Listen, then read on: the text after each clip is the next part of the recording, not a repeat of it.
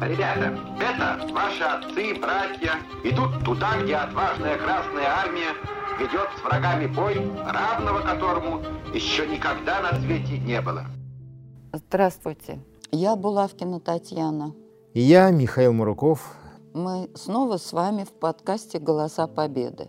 Сегодня у нас с вами 1 июня, Всемирный день детей. И мы хотели сегодня нашу встречу посвятить детям, детям в годы Великой Отечественной войны. Тема очень тяжелая, но обойти ее невозможно.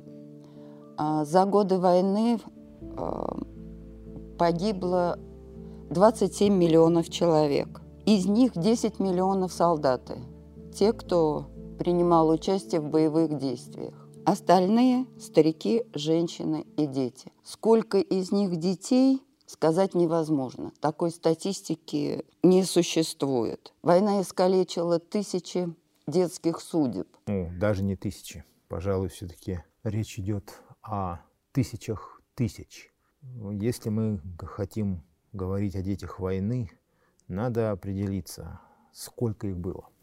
Сколько этом... было детей? Сколько было детей, чье детство пришлось на военное лихолетие? Сколько детей было, чье детство так или иначе искалечило, переделала под себя эта война? И в этом статистика нам как раз помочь может. В нашем распоряжении есть такой известный источник информации, как материалы Всесоюзной переписи населения 1959 года. То есть у нас с вами прошло 20 лет с момента предыдущей переписи 1939 года. И чем цена эта перепись? Она фиксирует материалы уже по новой, по всей территории СССР, включая те территории, которые вошли в э, состав Советского Союза уже после 1939 года. То есть это чуть более полное. Так вот, 1959 год, с 14 лет с момента окончания войны. Давайте возьмем эту дату за точку отсчета. Мы смотрим таблицы распределения населения СССР по возрасту и берем за конечные хронологи... начальные конечные хронологические рамки нашего маленького исследования э, ту возрастную группу, которая только успела войти в жизнь в годы войны, ну, скажем, людей 1944 года рождения, которым в 1959 было 15 лет. Это удобно, поскольку в переписи большая часть населения разделена на группы по пятилетиям. И берем тех, кому в 1945 году исполнилось 16 лет, как другой. То как другую такую хронологическую рамку. Ну, знаете, те кому, на, на, те, кому на момент начала войны исполнилось 16 лет, они уже не дети. У них детство кончилось. Уже даже в и в физиологическом, и в, и в юридическом плане и так далее. Вот они уже юноши и девушки, скажем так, началась у них юность, а вот детство у них уже завершилось. А вот те, кому на момент начала войны было так лет 13-14, это еще да. Потому что они ничего не успели повоевать, они никакими законами, никаким способом не могли быть призваны в армию. То есть вот. у и, них тем не, не менее... было детства и они вынуждены были сразу повзрослеть. Да, так вот, если мы берем вот тех людей, кому в 45 году исполнилось 16 лет, как вторую рамку нашего хронологического исследования, то вот между этими двумя точками умещаются ни много ни мало. Как вы думаете, сколько людей, сколько людских жизней? Я затрудняюсь ответить на этот вопрос, но может быть около 20 миллионов? Да, вы назвали очень значительную, значительную цифру. И тем не менее вы ошиблись примерно в три раза. Около 60 миллионов. 60 миллионов детей на начало Великой Отечественной войны? Не совсем. 60 миллионов тех наших сограждан, чей детский возраст так или иначе пришелся на военные годы. Самые маленькие родились в 1944 году, Самые большие вышли из детства в 1945 году. Но вот эти вот где-то 15 лет жизни, это 60, почти 60 миллионов человек. Для сравнения, все население СССР на этот момент 208,5 миллионов человек. Больше четверти. И сколько же детей погибло в годы Великой Отечественной войны, или это невозможно? Это невозможно установить с точностью. Но мы можем примерно судить о том, сколько примерно детей оказывалось в самых сложных жизненных обстоятельствах. Ну, общеизвестно, что эвакуировать в среднем с территории, подвергшейся оккупации, удавалось до трети э, населения. Ну так вот, только школьников на оккупированных территориях училось до войны 15 миллионов человек. Вот считайте, если примерно треть из них была эвакуирована, то получается, что где-то 10 миллионов наших сограждан, находившихся в детском возрасте, оказались, это как минимум, на оккупированной, на оккупированной территории. Как минимум. Здесь возникает вопрос, сколько детей погибло в блокадном Ленинграде, сколько детей погибло в концлагерях, сколько детей погибло от бомбежек. Этого мы не узнаем никогда. Такой статистики не велось даже близко. Если поднять исследования, специальные исследования, возможно, ленинградских, санкт-петербургских исследований, исследователей, может быть, можно будет установить в том в весьма строгом приближении, сколько детей, ну, по крайней мере, разницу в количестве детей на момент начала и окончания войны. Но сколько погибло на оккупированных территориях, сколько погибло в период боевых действий, такую статистику некому было вести, скажем честно.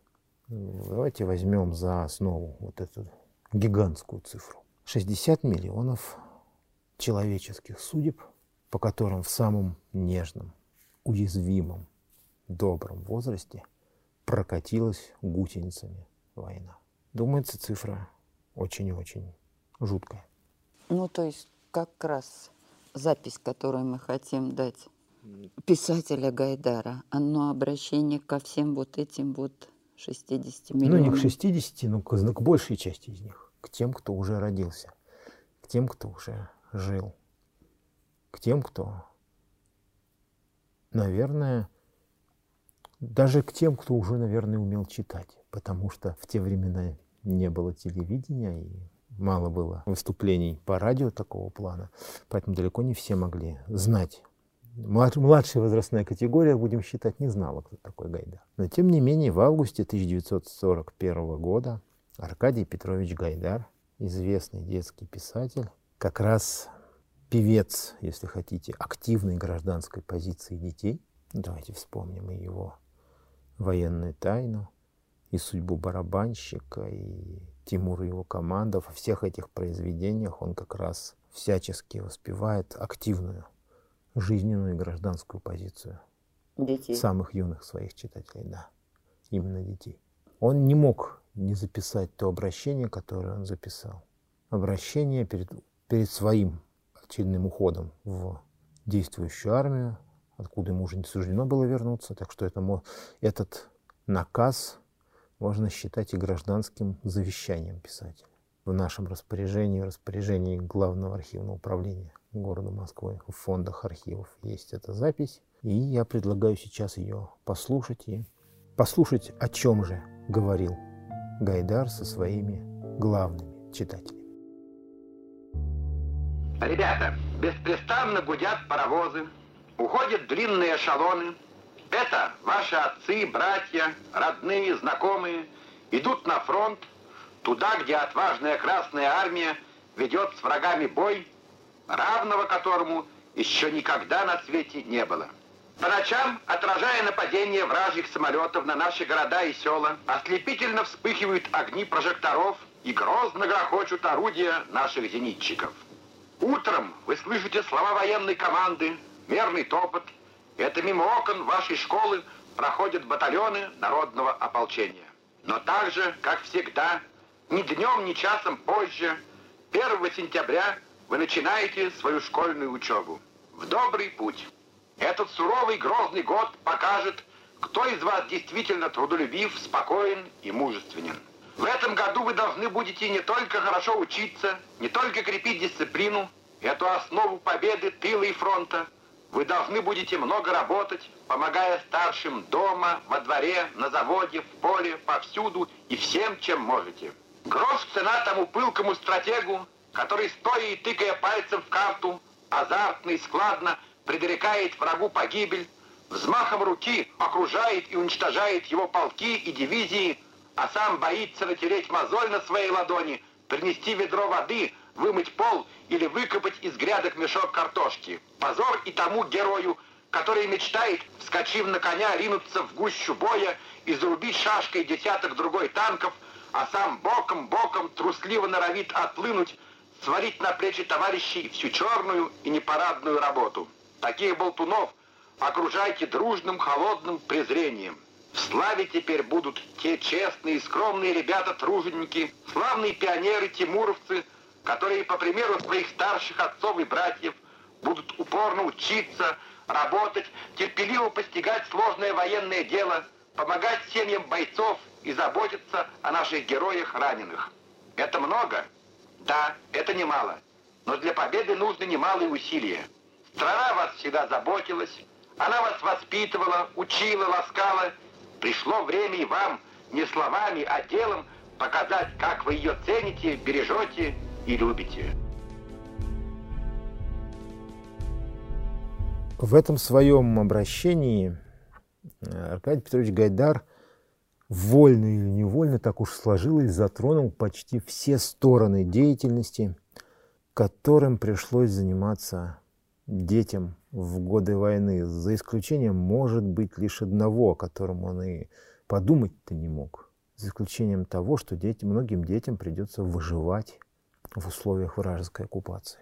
Но, тем не менее, в остальном практически все, о чем сказал нашим детсадовцам, пионерам и школьникам, их любимый писатель, сбылось практически все.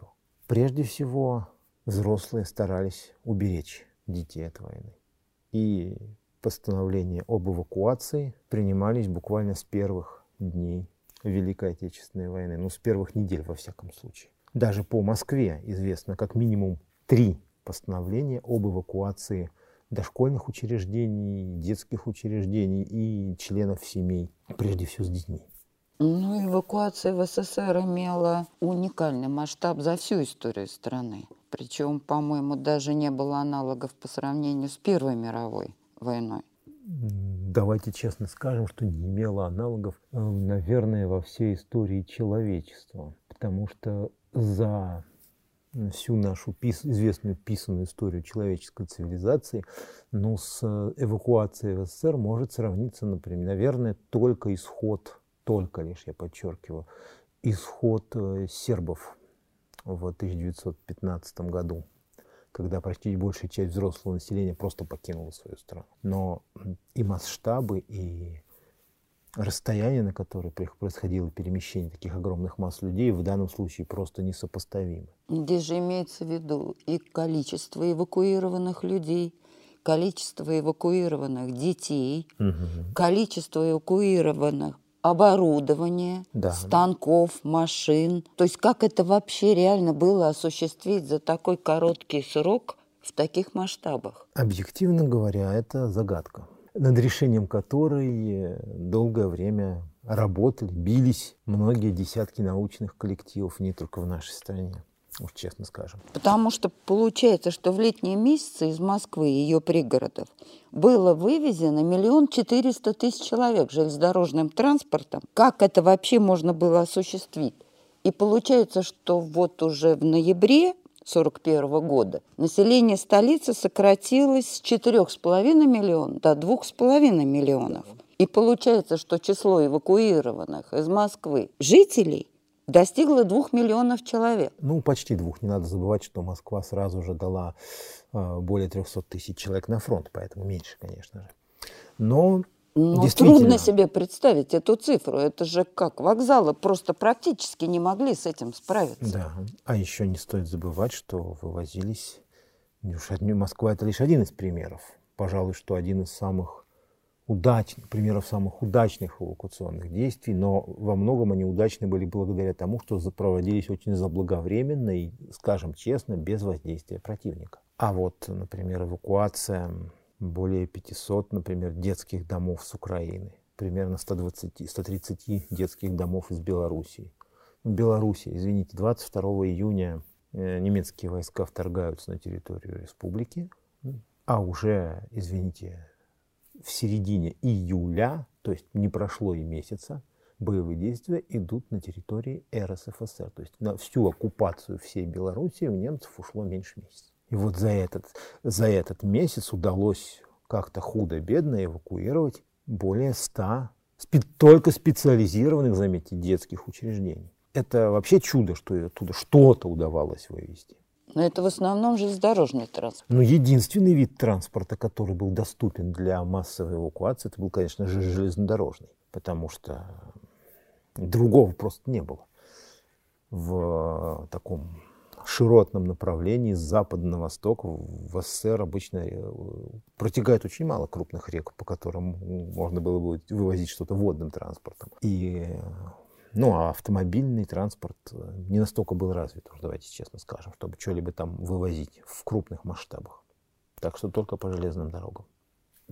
Все-таки более тысячи в общей сложности одних только детских домов удалось вывести из угрожаемых районов.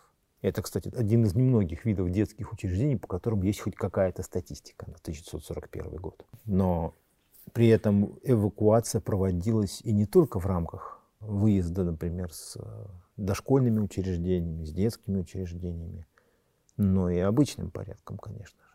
Имеете в виду рабочие кадры, научные кадры? Да, рабочие, научные кадры. Просто выезд людей из, город, из городов.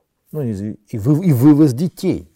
Целенаправленный вывоз детей. Давайте не забывать, что даже из блокадного Ленинграда специально было вывезено около 76 тысяч детей. А находилось в блокадном Ленинграде 400 тысяч детей. Ну, около того. Ну и в Москве осталось примерно столько же. На ноябрь 1941 э, года, на конец ноября, начало декабря, это данные, соответственно, Бюро по распределению продовольственных карточек, то есть самые точные данные, более 370 тысяч детей в возрасте до 12 лет оставалось в Москве. То есть это ну, как, скажем так, в чистом виде иждивенческие категории. То есть дети, которые не были заняты ни в каких производственных процессах. Ну, там ведь действительно еще возникали такие проблемы. Детей эвакуировали с детьми, эвакуировали детские дома, дошкольные учреждения. А ведь так получалось, что в Москву прибывали дети – которые оставались без родителей. В Москву прибывали дети с оккупированных территорий, которых нужно было отправлять дальше. И не только в Москву, давайте честно скажем, во, во все крупные города СССР, некоторые из которых, кстати, потом тоже стали ареной боевых действий, тот же Сталинград весь 41 год и значительную часть 42 года город принимал, принимал и принимал эвакуированных. То же самое и на Северном Кавказе. То есть ну да, только по Москве к концу 1941 года работало 25 детских домов. Причем хотелось бы отметить, что на 500 мест требовалось 3000 детей. То есть их не могли устроить э, в организованные детские дома. Детей было гораздо больше, чем мест в детских домах. Угу. Так получилось, что сейчас упомянули только один из контингентов детей. То есть детей, которые остались так или иначе без родителей и оказались на попечении государства. Но ведь масштабы-то были, если так посмотреть, тех учреждений, которым требовалась эвакуация или требовалась какая-то помощь, они были гораздо более грандиозными. Ведь на 41 год у нас в СССР имелось примерно 46 тысяч дошкольных учреждений, которые почти, почти на миллион девятьсот тысяч детей. Это То есть детские это только... сады, ясли? Это ясли и детские сады. Это именно они. До возраста, в общем-то, до, до возраста в 7-8 лет. В да, раньше в первый класс, э, по-моему, дети шли 8 лет. 8 лет. Э, как раз в годы войны произошло изменение возраста. В 1943 году стали брать 7. Вот. И кроме того, естественно, школьники – Школьники, наша с вами огромная армия советских школьников. Это почти 35 миллионов человек. 34 миллиона 800 тысяч тех, кто учился в школах на этот момент. Ну, большую часть детей увезли в эвакуацию. Да, давайте считать, примерно треть детей с оккупированной территории еще трудилось вывести.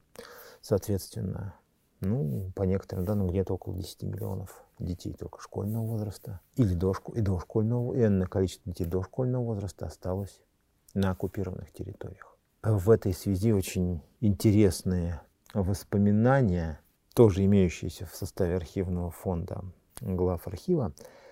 Это отрывок из своего рода художественной композиции. Он был из тех, кого называли «дети войны». Воспоминания эти оставил известный впоследствии радиожурналист и довольно известный бард Борис Вахнюк, человек, писавший песни для целой плеяды известных деятелей эстрадного искусства СССР, в том числе его произведения исполняли и Алла Пугачева, и Муслим Магомаев, и Иосиф Кобзон. Но, наверное, мало кто из тех, кто слышал его песни, знает, что он в полном смысле этого слова может считаться ребенком войны, ибо в 1941 году, осенью 1941 года, когда Борис Вахнюк вместе со своей семьей оказался в нацистской, под нацистской оккупацией в Путивле на территории Украины, ему только-только исполнялось 8 лет. Ну, давайте послушаем эту его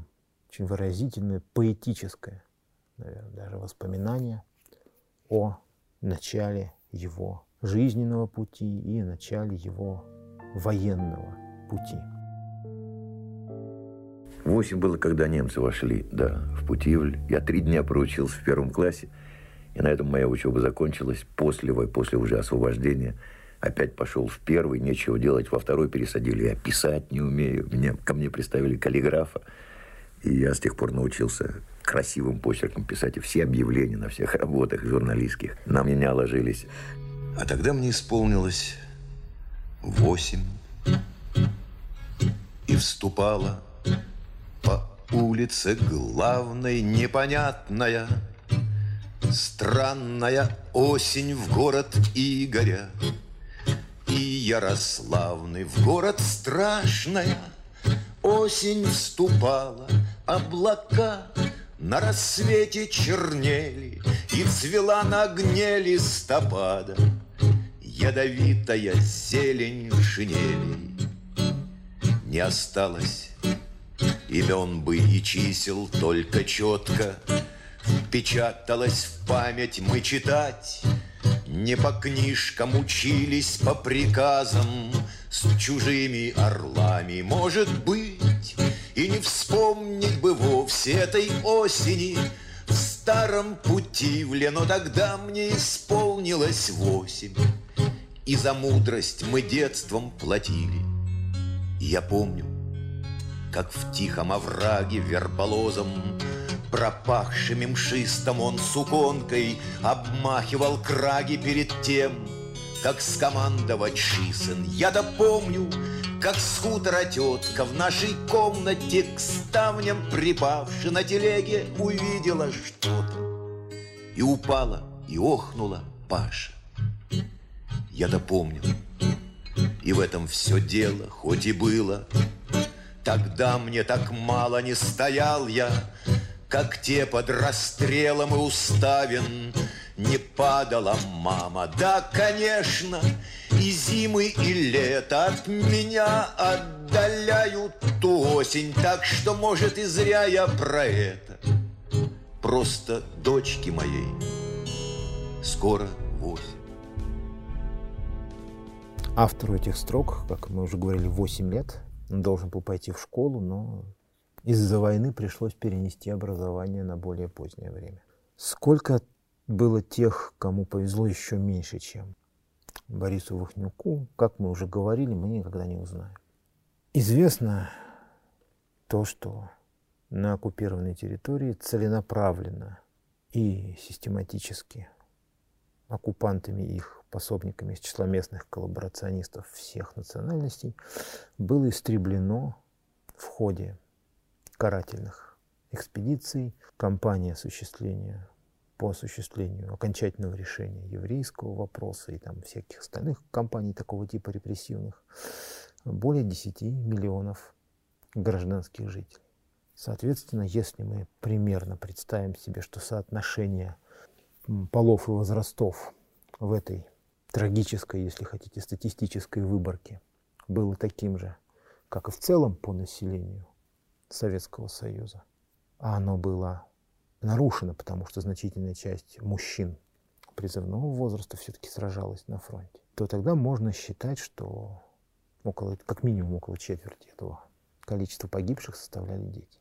И еще, соответственно, где-то миллионов 7-8 наших граждан, это как минимум, умерло от голода и болезней. При этом мы здесь не будем считать блокадный Ленинград, потому что он не занимал, он не находился на оккупированной территории. Это именно оккупированная территория нашей страны. То есть получается, что и здесь как минимум четверть, скорее всего, а вот скорее всего больше, я еще раз подчеркиваю, потому что значительная часть мужского населения самых репродуктивных возрастов отсутствовала.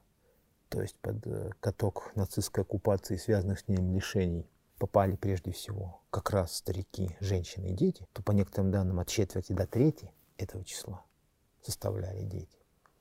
То есть вот считайте, можем смело говорить, что цифра погибших, самых маленьких и беззащитных граждан нашей страны, только погибших от рук нацистов, из тех, кто находился в полной власти оккупантов, я думаю, значительно больше. Там трех-четырех миллионов человек. Михаил, вы называете чудовищные цифры, которые просто в голове не укладываются. Тем более представить себе детей, которых сжигали в концлагерях. Представить себе детей, которые гибли под бомбежками. Представить себе детей, над которыми издевались, расстреливали. Это просто невозможно, в голове не укладывается. То есть вот цифры, которые вы называете, она действительно очень страшная. Ну что здесь представлять? Ведь весь мир обошли фотографии детей за колючей проволокой. Знаете, такая очень известная фотография, ее можно найти в интернете практически в любом из фотобанков, посвященных событиям Второй мировой войны. Как Да, раз я помню дети и дети за колючей проволокой, русский, на русском языке написано объявление о запрете приближения к ограде. Но ведь это не немецкий концлагерь, это финский концлагерь. Это Петрозаводск, вернее, тогда он, кажется, назывался немножко по-другому, Янислинна. Это Петрозаводск времен финской оккупации. Все русскоязычное население Карелии, которое не успело уехать, с- уйти с советскими войсками, все. Это, кстати, в стране, которая э, считала себя и не без основания самым демократическим из э, союзников гитлеровской Германии. А Подождите, а Вот. руководство концлагеря э, немецкое или Финское, финское? финское. На этой территории, Финское на, этой, руководство? на этой территории не было немецких войск. На этой территории действовали только финские оккупационные Я помню глаза детей на этой фотографии. Да. То есть дети попали в концлагерь на территории Финляндии, русское население? Все русское население а, оккупированных финскими войсками территорий, в девяно- более 90% было заключено в концентрационные лагеря. Просто по факту своего этни- своей этнической принадлежности. Это очень сложно представить. Но, тем не менее, это даже представлять не, не надо. Это, как говорится, почти, можно сказать, медицинский факт.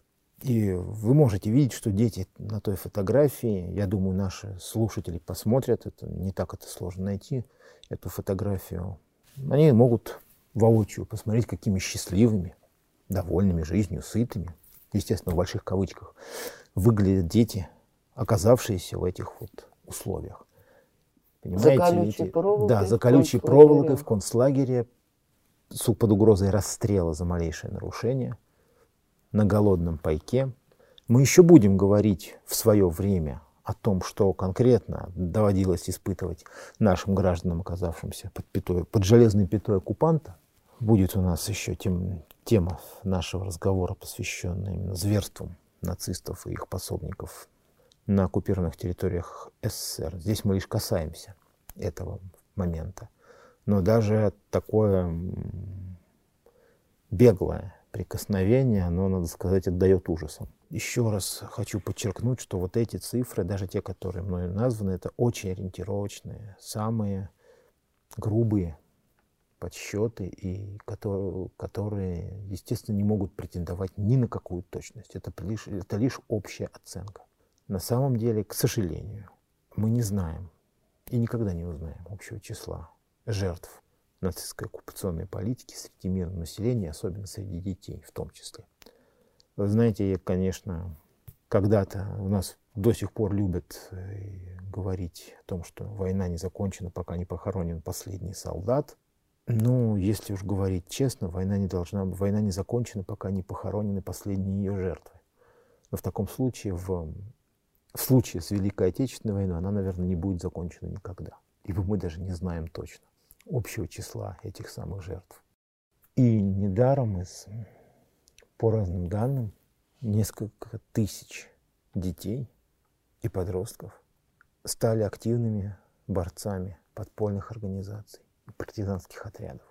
Мы, кстати, то, даже точно не знаем, тоже их количество ходят, цифра там 3-5 тысяч. Но есть еще одна цифра. Сейчас мы, мы вернемся к ней позднее, но сейчас ее тоже можно обнародовать э, по далеко не полным подсчетам Министерства обороны Российской Федерации. В воинских частях Красной Армии в период войны насчитывалось более трех с половиной тысяч так называемых сыновей и дочерей полков или воспитанников. Более трех с половиной тысяч. Это практически поголовно. Это сироты войны, подобранные из числа детей, лишившихся своих родных в период военных действий или оккупации. То есть вот можно себе представить а, лишение, выпавшее на долю этих детей, которые в итоге вступили, фактически вступили в ряды вооруженных сил. Конечно же, большей части их сверстников, можно сказать, повезло. Война до них, если и докатилась, то, по крайней мере, обожгла их гораздо меньше, чем тех, через кого прокатился танковый каток вермахта. Ни на кого спустилась черная ночь оккупации. Но категория везения применительно к детям, оказавшимся на войне, это понятие, во-первых, весьма относительное, а во-вторых, с чисто психологической точки зрения, я бы сказал, до, до жути циничное. Ну, вообще, как можно говорить о том, что кому-то повезло, что ребенку повезло в том, что да, ему повезло в том, что он остался жив. Но ну ему, а если ему, на его глазах но ему сильно не повезло. его родителей после угу. бомбежки, а если на его глазах расстреляли его брата, сестру? Ну да, это можно считать везением, он остался жив. Но во всех остальных случаях говорить о том, что нам кому-то повезло больше или меньше. Дети и война – это вещи несовместные. И, может быть, со мной многие из наших э, слушателей не согласятся, но, честно говоря, страшно и противоестественно вообще говорить о детях на войне. Дети и война, вообще соприк... любое соприкосновение детей и войны – это страшный и несмываемый позор для взрослых. Но ведь здесь существует чудовищная цифра, если я не ошибаюсь, где-то 70 пять тысяч детей, которые ушли в партизанские отряды, а, подпольные группы на оккупированной территории. Да, вот это как раз одна из цифр, которую на самом деле мы тоже не знаем, сколько, точно ли она, скорее всего, нет. Потому что если сравнить три с половиной тысячи детей полка, так называемых детей полка, то, конечно, 75 или 70 тысяч но это тоже, это очень неполная цифра. Вы знаете, э, в советское время, в 70-е годы, ну, наверное, все, кто учился в 70-е, 80-е годы, помнят, что в каждой школе, в каждой пионерской дружине, в каждом пионерском отряде имелось, имелись материалы для наглядной агитации. Это такие длинные разворачивающиеся как бы ленты, плакаты с портретами пионеров-героев. Но сейчас таких в школах нет. Да, и в каждой школьной библиотеке, в каждой городской библиотеке существовали брошюры об этих пионерах-героев. Это брошюры такого формата А4, на, на 20 где-то, ну где-то на один печатный лист, в пределах 24 а, машинописных страниц, которые рассказывали о жизни и славных подвигах пионеров. Да? Мы, все, мы все помним там героев Валя Котик, Леня Голиков, Марат Козей, Витя Коробков, Боря Цариков, Зина Портнова. Вот. Но это только те, кого мы, скажем так, помним, знаем. Но я хотел бы напомнить здесь еще об одном человеке, вот судьба которой и очень и интересна, и трагична, и является, и в которой, как в капле воды, можно сказать, собраны приметы вообще всей судьбы ее поколения. Мы мало о ней знаем, несмотря ни на что, но Надежда Богданова в замужестве Кравцова. Вы никогда не, не слышали? Нет, если честно. Она считается нет. самой молодой изучая, а пионеркой, пионер-героем. Когда началась война, ей мне было 10 лет. Она была воспитанницей детского дома в Беларуси, белорусского детского дома. Она была уроженкой Витебской области. В 1941 году эшелон, в котором детский дом эвакуировался, естественно, разбомбили. Ну, где-то где западнее Смоленска. В группе таких же, как она, беспризорников, Надя вернулась, побираясь и прячась ночами от немецких войск, вернулась под Витебск, уже оккупированный к тому времени. Дети бродяжничали, и по, при первой же возможности старались вредить оккупантам.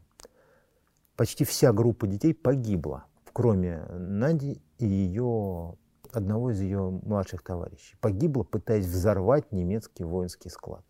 Вот мы ничего не знаем об этих детях, мы не знаем, сколько их было.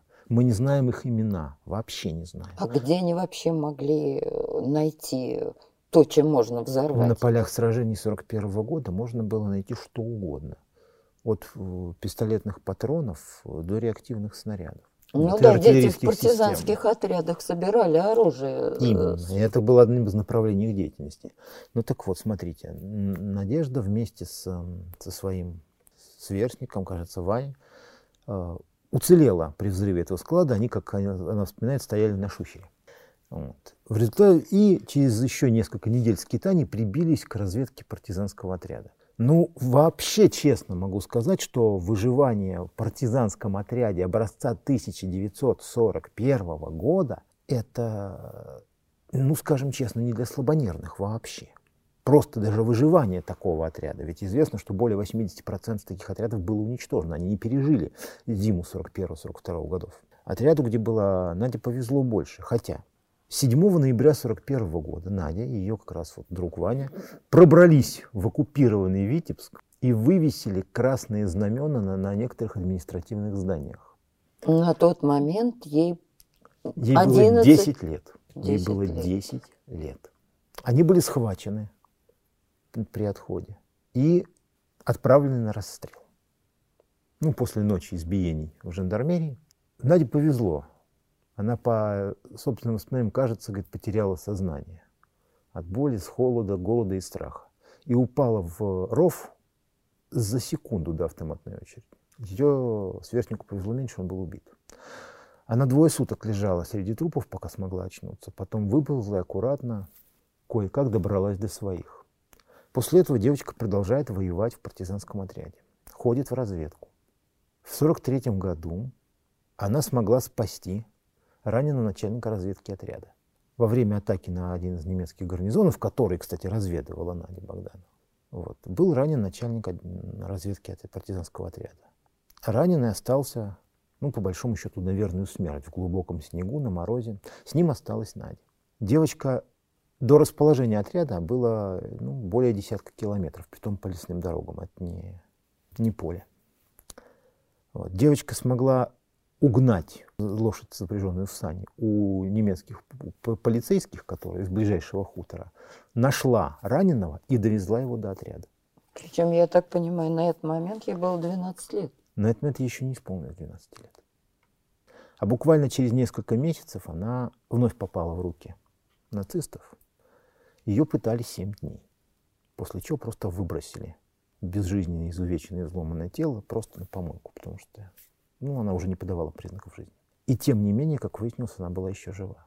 Она потеряла зрение. Она потеряла возможность двигаться.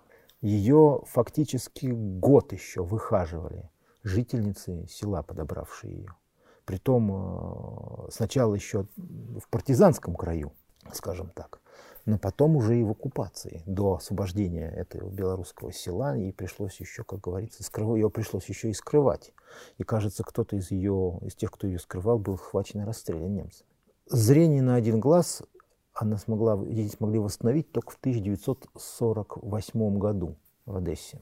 Ее специально возили к академику Филатову. В 50, к 58 году она, более-менее так, только оправившись, могла вернуться в родные края. Она всю свою жизнь проработала сначала сторожем, а потом разнорабочим на фабрике. Потом вышла замуж за местного лесника и спокойно жила с ним.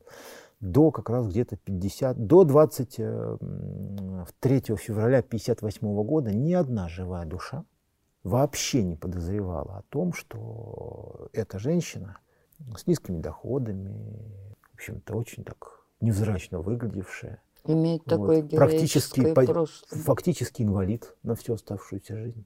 Участник войны. Пока 23 февраля 1958 года в выступлении по радио тот самый командир разведки, бывший командир разведки партизанского отряда, которому, не всп... нас, которому нас спасла жизнь, не вспомнил ее как свою спасительницу. И в числе тех героев, которые погибли в боях, юных героев, которые погибли в боях за освобождение нашей Родины.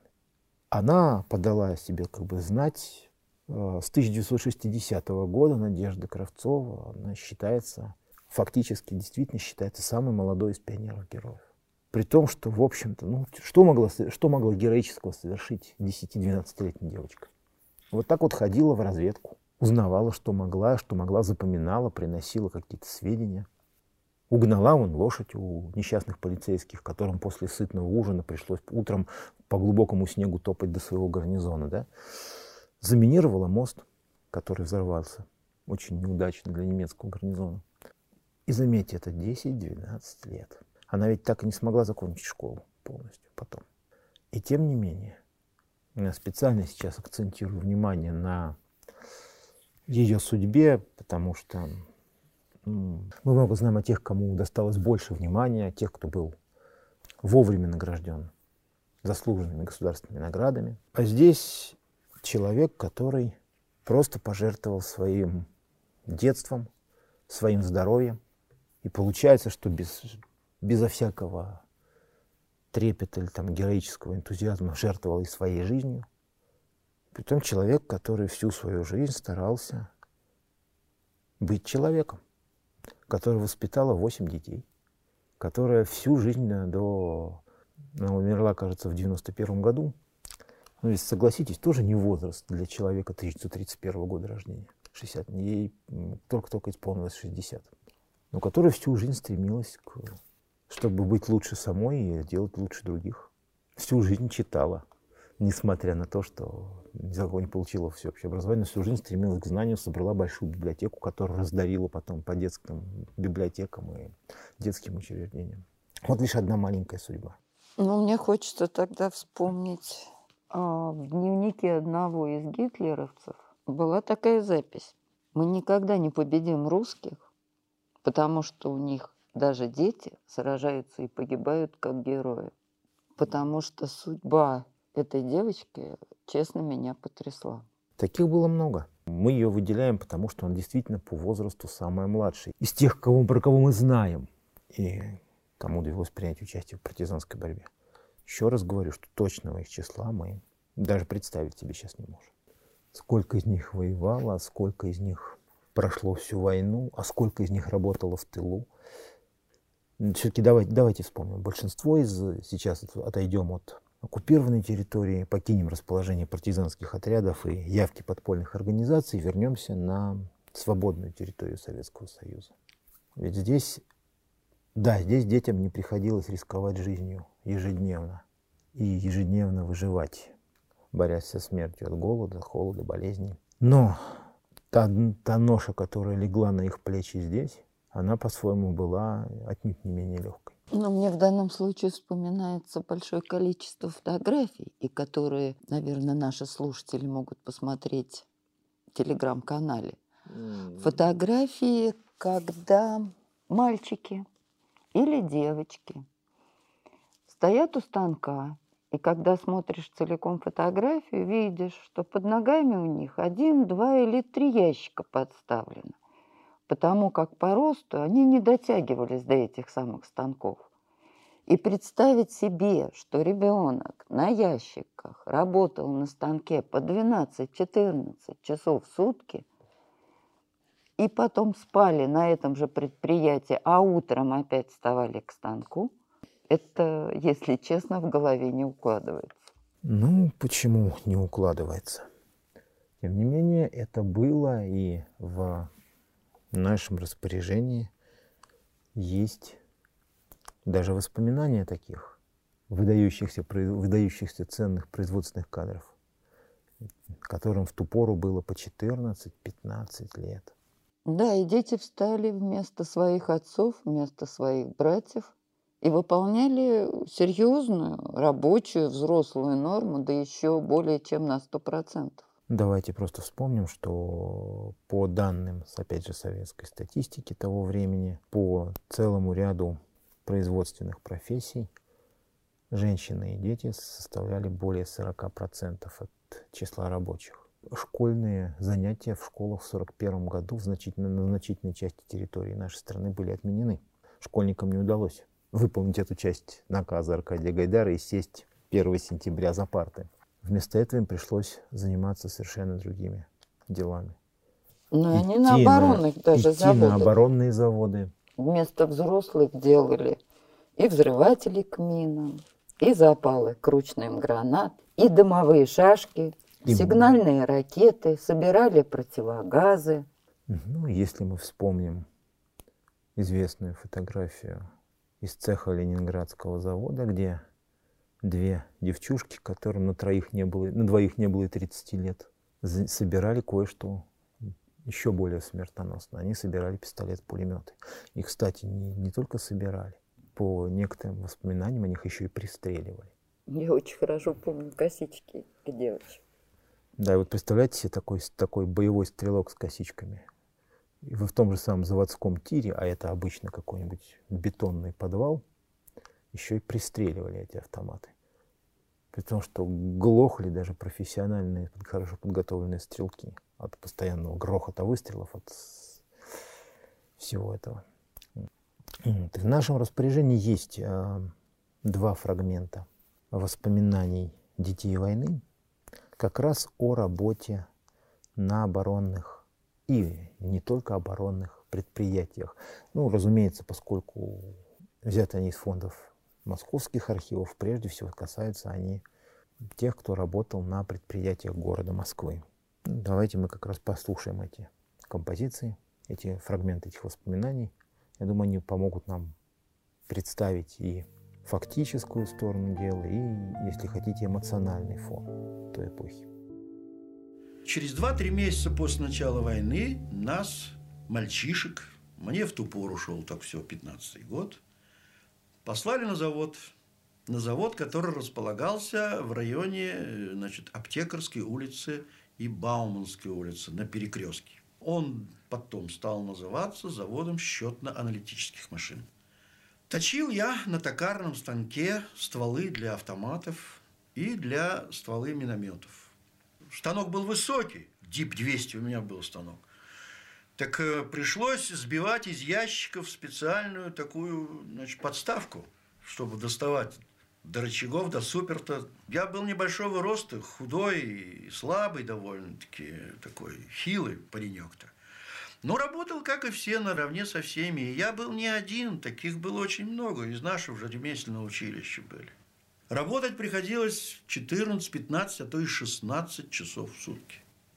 В зимнее время не хотелось идти домой по морозу, по снегу. Кончаешь уже 8-9 часов вечера. На улице мороз.